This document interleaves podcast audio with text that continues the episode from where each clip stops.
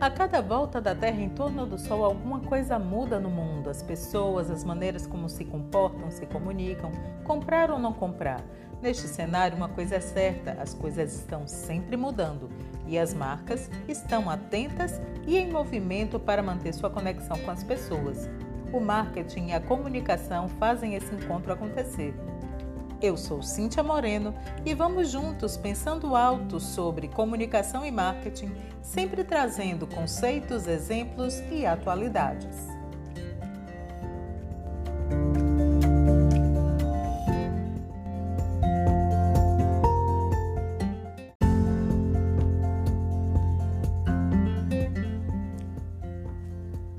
A propaganda e a publicidade, como são exercidas contemporaneamente, foi fortalecida a partir do liberalismo econômico. No século XVII e depois, mais fortemente, no século XVIII, as ideias do filósofo economista Adam Smith se proliferaram e o processo produtivo e as sociedades passam a ter como ponto central a defesa da liberdade política e econômica, com a ideia de Estado laico mínimo no plano social e não intervencionista no mercado. Daí se pinçam pilares como igualdade perante a lei, liberdade econômica de mercado e de livre concorrência e propriedade privada. Esses pilares vão vigorar fortemente até a quebra da Bolsa de Nova York em 1929 quando o alinhamento entre empresas e governos foi necessário para reestruturar as economias. Uma das molas propulsoras pinçadas por, uma, por um consórcio de empresários e o governo norte-americano foi justamente o do consumo das famílias.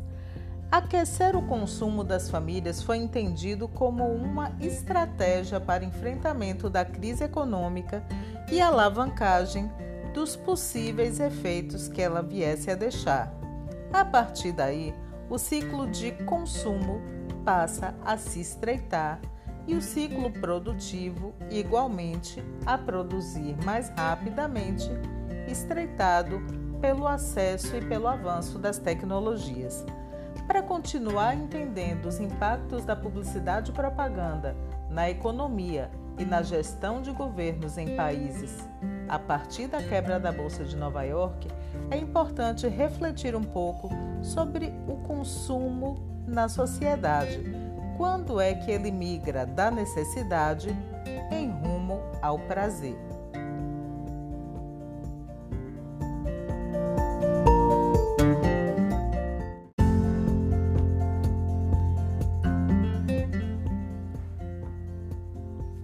Historicamente, a análise de observar o consumo como um fenômeno social começou no último ano do século XIX com a obra de Thorstein Veblen.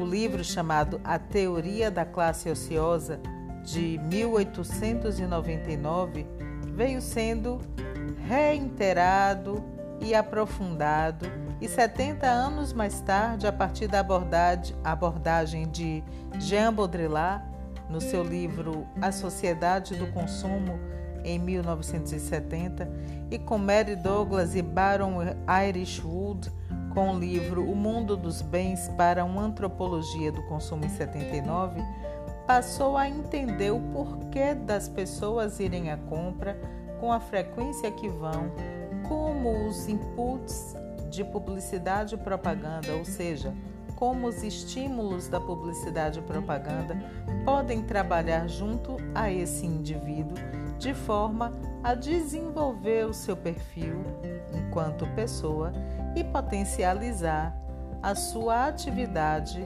de consumo. As empresas então começaram também a investir em pesquisas e estudos para entender o perfil do indivíduo que vai ao consumo e aí, na transição do século XX para o século XXI, a gente encontra um novo paradigma de consumo sendo colocado. Não à toa, vocês vão estudar nas teorias da comunicação, o Instituto da Escola Americana foca o seu trabalho em cima do poder da publicidade e propaganda. Como a persuasão pode fazer as pessoas adotarem hábitos, construírem comportamentos e aderirem a ideologias e assim fazer com que a empresa e o governo pudessem lucrar com esse entendimento. Esses estímulos da publicidade e propaganda, trabalhando em cima dos aspectos emocionais e dos aspectos racionais das pessoas, faziam com que se conseguisse a maior adesão ou menor adesão a algo que fosse do interesse do governo ou das empresas. Por isso que as teorias da comunicação proporcionadas pela escola americana vão trabalhar muito de perto esses impactos gerados pela publicidade e propaganda.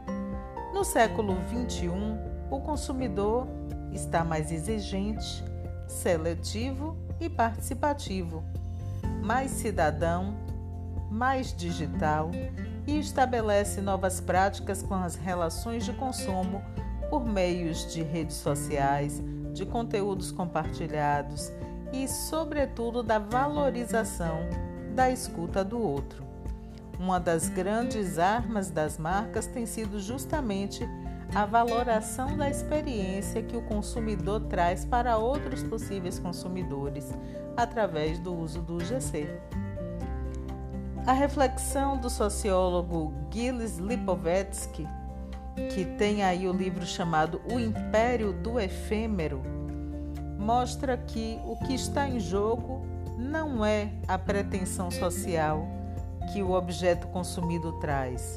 O que se busca é uma sede de imagens, de espetáculos, o gosto pela autonomia, o culto ao corpo e ao prazer, a embriaguez das sensações e o novo, o novo sempre instiga as pessoas que estarão sempre dispostas a experimentá-lo, mesmo que isso signifique colocar a mão no bolso.